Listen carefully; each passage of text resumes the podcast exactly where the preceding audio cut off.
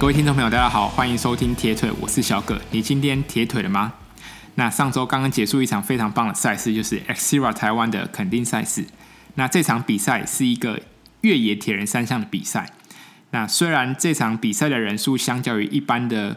我们所认识的铁人三项比赛人数少了许多，但这场比赛不论是在规划上面、行销上面，我觉得都是非常的成功。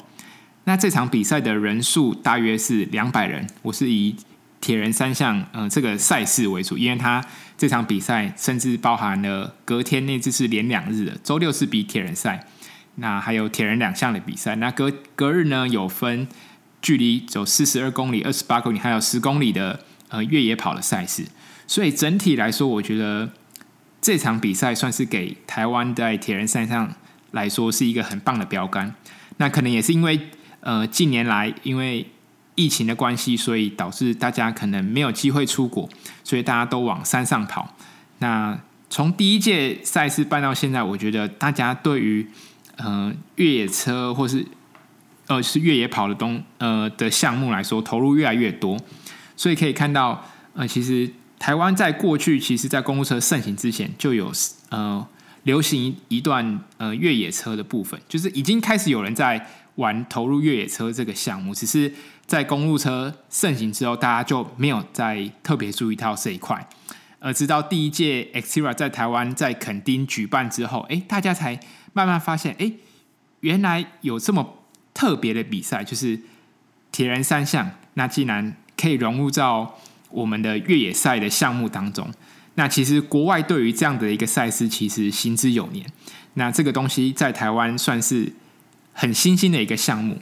所以我相信，在未来的几年，一定会越来越多人参与这样子一个赛事当中。那如果大家想对于这个赛事想要更多了解，我觉得可以呃多多参与 Xterra 台湾的一些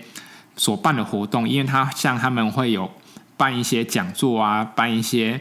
很多，甚至他们会带大家去赛道骑。所以他们不单单只是这个主办单位，不单只是办一个比赛，他甚至把周边。的一个东西，等于算是做一个整个推广，所以大家如果有兴趣的话，是可以多多 follow 他们的粉丝专业。那如果对于这个赛事想要更多的了解，也可以去听听看阿根许愿跟不论是在他的脸书或者他的 Podcast，应该都都会有介绍非常多有关于 Xterra 台湾的一些东西，甚至包含他也会分享他在国外的一些比赛经验。好，那看到大家去比 Xterra 台湾，就是。自己社群媒体上，大家都很多疯狂的美照，尤其是那个骑越野车在那些门马罗山啊，或是垦丁的那些山头，就那个画面真的超级漂亮。我就回想说，哎、欸，自己到底有没有骑过登山车？我就想到自己在 二零一八年那时候，当初去比 Trans Family 的世界锦标赛斯洛伐克的时候，因为斯洛伐克刚好就在奥地利旁边，那时候去奥地利刚好就有规划说，哎、欸。要去世界上最美丽的小镇哈尔斯塔特，那刚好在住宿的隔壁就有一间店是可以租登山车的。那租脚踏车的部分，它一天我上面回去看了一下当时的照片，一天是十三欧一整天，那半天的话好像是九欧。所以那时候就想说，哇，难得有机会来哈尔斯塔特，我就想说，那就一定要来。有机会来骑一个单车，然后才发现，我这个路线真的是超级美。它大家可以想，呃，如果大家没去过，可以想象，呃，哈尔斯塔特那边就是一整个湖畔，比日月潭还算应该是比日月潭大。然后它的右边呢，沿着湖畔就是算是铁路经过的地方。那铁路跟湖畔中间呢，就是很多林道，就是所谓的很多 gravel bike 骑的那种碎石路。所以，如果真的很棒，你又有时间，然后又爱骑车人，是整可以花整整一天的时间绕着湖，然后骑完一整圈。那湖畔的左边呢，就是哈尔斯塔特最美丽的小镇的市中心。所以，其实不论你想骑脚踏车到市区享受市区的美景，或是你想要骑越野车走林道，感受一下大自然的美，我觉得都是非常棒的。那我这次。回去查了一下网站，就打 mountain bike，然后打哈尔斯塔特，其实才发现，其实原来这个地方，呃，在骑越野车上面来说，就是一个非常棒的一个活动。那当然去在哈尔斯塔特那那边还有很多，你不论是登山啊、健行都是非常棒的地方。那现在是因为碍于疫情关系没办法出国，所以这边也推荐给大家，如果自己未来想要去国外骑越野车、骑 girl Bike，甚至去想要登山，我觉得哈尔斯塔特是一个非常棒的地方。然后那时候我我记得我也看到。就是在哈尔斯塔特的湖里面，其实是可以潜水的，所以在那边有非常多的活动，甚至在那边也会有办一些路跑的比赛。如果大家对于这个地方很喜欢的话，我觉得可以把它收在你的口袋名单当中，也能在那么棒的地方，然后去从事越野的户外活动，我觉得这是超级棒的享受。好，那接下来轻松的谈完了，我们就谈一些嗯关于训练上的部分。那上礼拜有带到了一些所所谓的最大量的东西，那我自己这边再多把一些最大量的东西来拿出来提。那我们可以看到，就是我说我这个礼拜，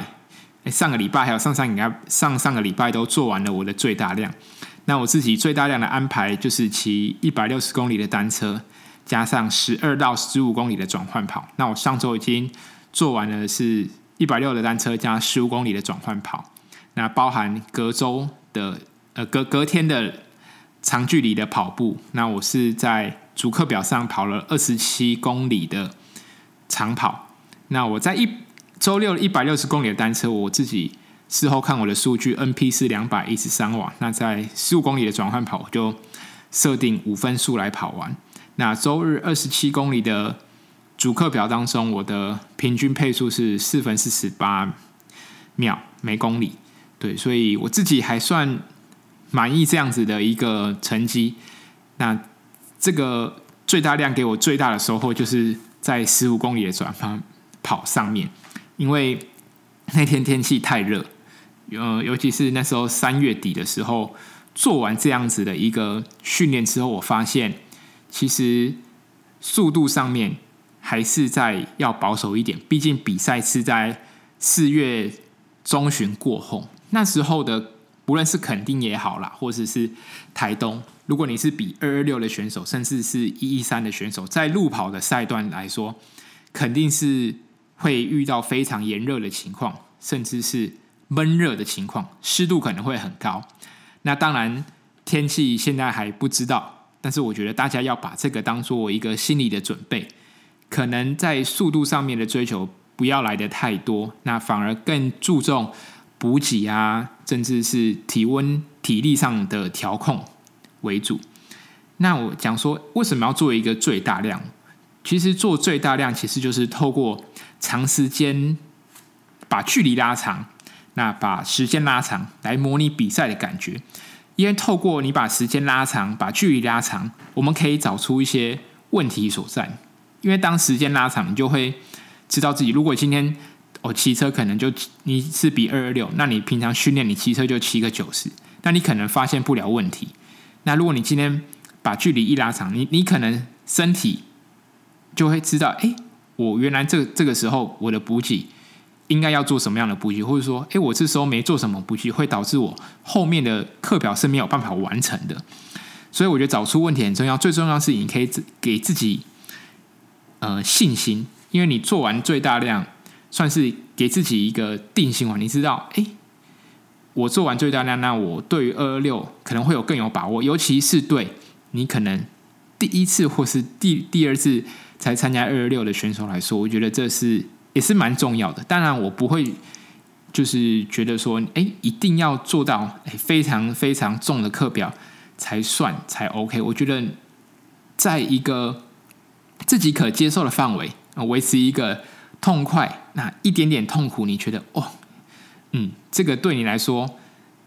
对比赛有信心，我觉得这个就已经是很重要。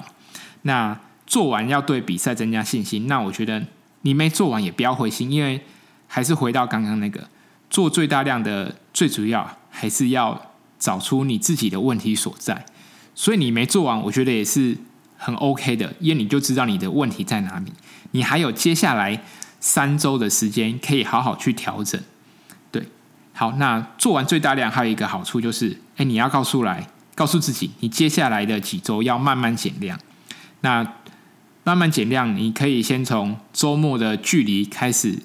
慢慢递减。例如说，你这礼拜可能骑一百五十公里，那跑转换跑十五公里，那你可能就做做一些调整，就乘以八十五 percent 到九十 percent，你就你的单车你可能就抓一百三十五公里或是一百三十公里，那你的转换跑就从十五公里，你可以降到十二左右。那长距离的部分也是一样，你周周日如果你是做长跑，像我周日习惯做长跑，我原本最大量是跑到二十七，那你可能在递减，你可以减到二十四、二十五公里。那再隔一周呢，你再再打折，再打九折，哎，你就可能单车的部分你就骑到一百一十公里，那转换跑就跑十公里，那隔隔日的跑步你就跑一个二十一公里。那在比赛前一周就是。等于是 taper 在做减量的时候，你的单车你可能就骑一个九十，转换跑跑个五 k，甚至六 k 就够了。那隔隔周隔隔天的长距离，你就跑了大约诶十五公里左右，或是你觉得十二公里够了，那你觉得 OK？对，那最重要就是做完最大量，就是告诉你自己接下来该逐步的减量。那我自己对于游泳的部分，我觉得。因为游泳对身体的负担相对于单车跟跑步来说是比较低的。那游泳对我自己而言，我也觉得也可以放松自己的身体，所以我自己的游泳可能会到最后两周开始才慢慢减量这样子。那我最近也去翻了一下铁人三项训练圣经里面的内容，就是有关于你的训练量。那如果你是目标是放在第一次呢，完成超级铁人比赛的时候，你要怎么去检视一下？说你这样子的一个距离是够还是不够？那他自己给我们的游泳检测的部分是说，诶，你在距离比赛前七周，你要能够连续游四十分钟不停止。那赛前的三周，你甚至要能够保持连续游一个小时。那在自行车的部分，你从赛前的十一周开始。他说，每三周要安排两周做一次长途的骑乘，然后你要从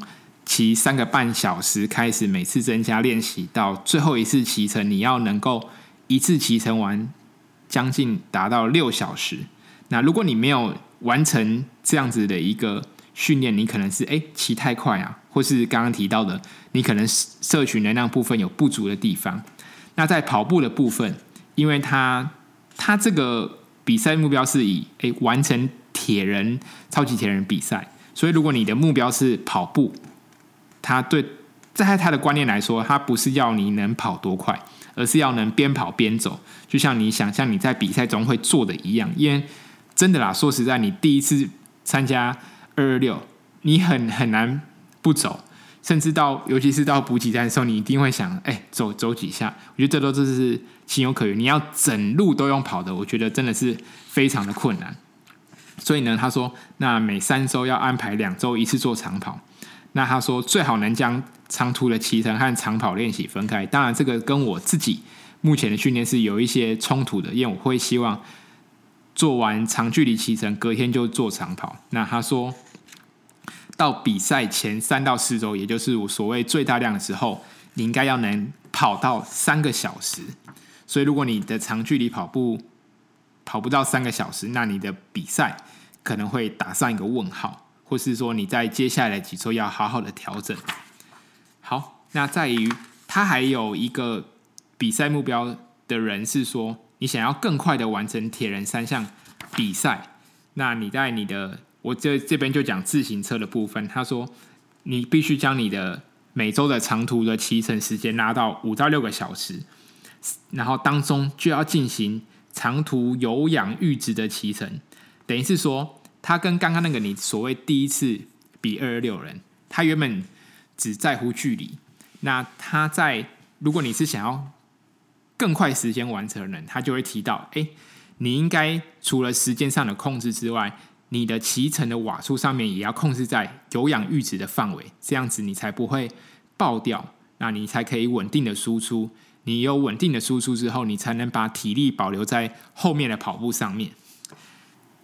那在这本铁人三项训练圣经当中，还有一个专栏特别提到所谓的大日子，也就是所谓的 Big Day。那什么是 Big Day 呢？他说，在超级铁人训练当中，应包含一种有挑战性的训练，称为大日子。那这个 Big Day 呢，在赛季中应该安排两次。那我自己觉得，其实如果有出到一次就已经非常棒。那他在这个大日子呢，最主要就是能够模拟比赛时候的压力，然后从各个方面去检视一下你的准备到底够不够。那他说他说安排两次嘛，他他其中一个建议大家安排的时候，时间是在超级铁人比赛前的八周，那另外一个时间是安排赛前四周。那你赛前八周你要不要做？我觉得因人而异。那赛前四周就是我。跟我做的最大量的时间是差不多的。好，那那他他说这个 big day 要怎么做呢？他说你一天的开始你要先吃好好的吃一顿早餐。那这一顿早餐就是模拟你比赛当天所可能要准备吃的早餐。例如说，你早上想要吃馒头，你想要吃燕麦也好，你想要吃吐司，你比赛当天准备要吃什么？你在 big day 这一天，你的早餐就要吃什么？好，那你你吃完早餐之后，你就游六十到七十五分钟。那我觉得就是你就直接游三千八百公尺，我觉得 OK。因为我觉得游泳对身体来说负荷并不会到很大。以他建议的时间六十到七十五分钟，以一般来说，如果你有训练好好训练游泳，我觉得你的。成绩也会差不多落在这个地方。那他书中的建议是说，他以比赛的目标配速五百公尺有六组，那组跟组之间用三十秒做恢复，所以大约也是抓个三千公尺。那你要不要抓到三千八百公尺，就因人而异。好，那游泳之后呢？我觉得很重要的就是他在三项距离当中，比赛是就是接接着。下去嘛，你游泳完，你上来进到 T one，那你 T one 就是准备好你的东西，收一收，啊，补给抓一抓，鞋子卡起来一穿，上车就直接转 T two。但是他们在做这个 Big Day 的时候，其实项目跟项目中间，他会中间有隔了一段休息。所以呢，他说游泳之后你要休息九十分钟，并吃一顿轻食，等于是说他不要把项目拉得太近。那你有好好的放松，你对于下下一个项目来说，你给身体的压力不会那么大。那休息九分九十分钟之后，你吃了一顿好的轻食，那你就接着骑行自行车五个小时。他说路线最好能够模拟比赛的地形。那我觉得在台湾你要能够到游泳池玩，你还要再找一个跟比赛适合一样的地形，我觉得。还真的有点太难了。不过，就像他说的，那暖身三十分钟，然后保持在心跳区间中凸的地方稳定骑行四小时，或是用你用你的 FTP 的百分之六十五到七十五，这个就取决于你对单车的掌握程度，或是你对于你跑跑步的信心来去抓你自己的程度。他的建议是百分之六十五到七十五，然后将你自己。自行车不论是鞋子、补给，所有的装备就尽量模拟跟比赛当天会一模一样，这样子。也就是说，像我建议，如果你 Big Day，你可以穿三铁服来做，我觉得是最好的。你就是可以不一定要诶骑骑车的时候，你不一定要穿车衣或是车裤，你就是模拟比赛当天你是穿铁人三项的服装，那你就穿三铁服。来骑，然后来跑，来游泳，我觉得都 OK。那最后一个项目就让就是跑步的部分。那跑步的部分，它也要求就是说，在骑完脚踏车隔九十分钟之后才开始进行跑步。所以在这本书里面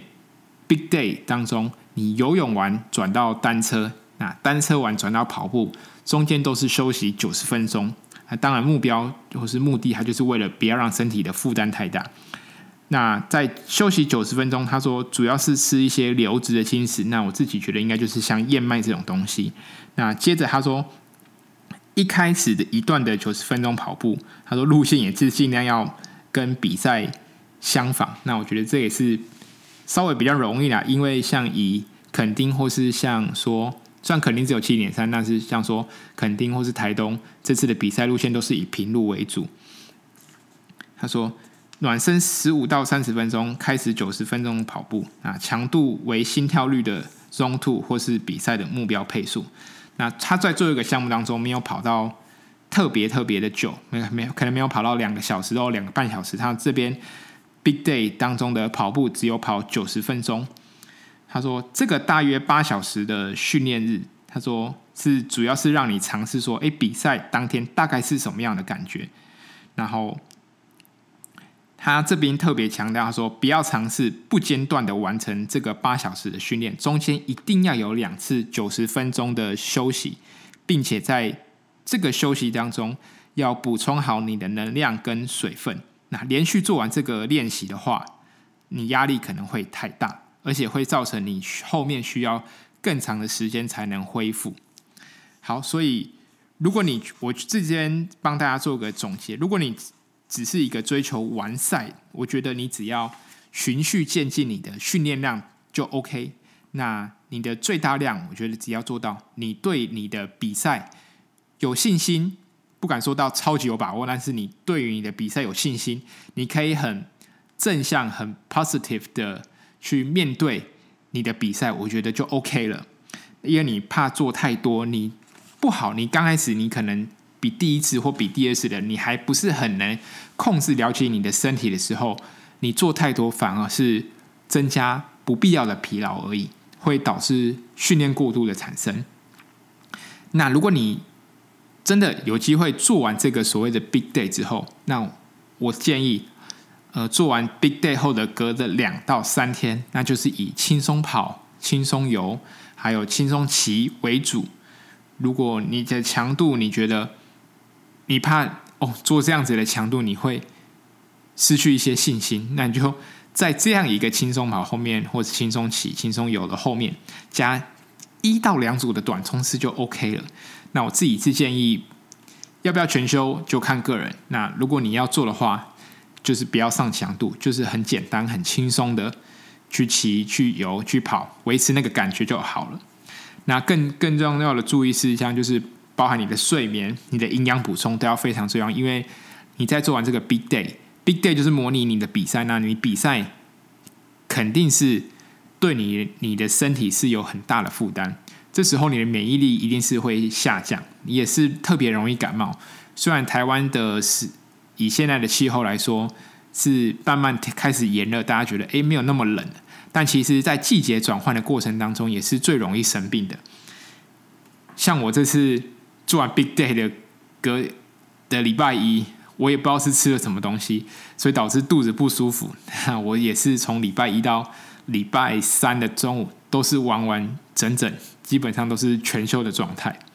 所以我自己也给自己一个警惕。那如果你真的也遇到像我遇到这样的一个情形，哎，做完 Big Day 或是做做完最大量的时候，真的不小心生病感冒，我觉得也不要勉强自己，因为少做一两餐真的不会怎么样，不要影响到比赛的信心。距离比赛还有一段时间，还有大约三个礼拜的时间，还有很多的时候可以好好调整。我相信训练是。一整个周期下来，这包含当然还包含哎，你的前几年的训练，当然那那如果你只看这个周期来说，其实你从去年十二月，从今年一月就开始准备，不会因为这两到三天的短暂休息就打坏了所有的训练计划。永远要相信，相信自己，相信你的教练，相信课表，然后相信你会在场上有好的表现。那如果你觉得，现在训练到很累很累的时候，我也可以多推荐大家。哎，你可以看一些有关于一些运动记忆人性的电影啊，或是影片，或是你在骑训练的时候，你就把 Kona 比赛的影片拿来播。你，我觉得这是一个很好让自己度过现在一种对训练有一点疲乏的那种心理状态。我觉得是一个很棒的调试的方式。好，那距离比赛剩下大约三周的时间，那天气也越来越热，大家记得在训练完后务必要补充你的水分。那过程中记得补多补充营养品。也祝福大家在最后三周能够骑车，不论是在骑车、跑步上面都可以平平安安。那无论你是参加下个礼拜的普悠马，还是月底的垦丁七点三以及 Challenge 台湾的赛事，都希望大家可以按照自己的步调，调整好自己的步伐，那快快乐乐的来迎接比赛的到来。好，那这一集的节目就到这边。如果你喜欢我的 Podcast，欢迎你可以到我的 Podcast 下面给我留言，给我评分。哎，欢迎到我的粉丝专业暗赞。那我们下一集再见喽，拜拜。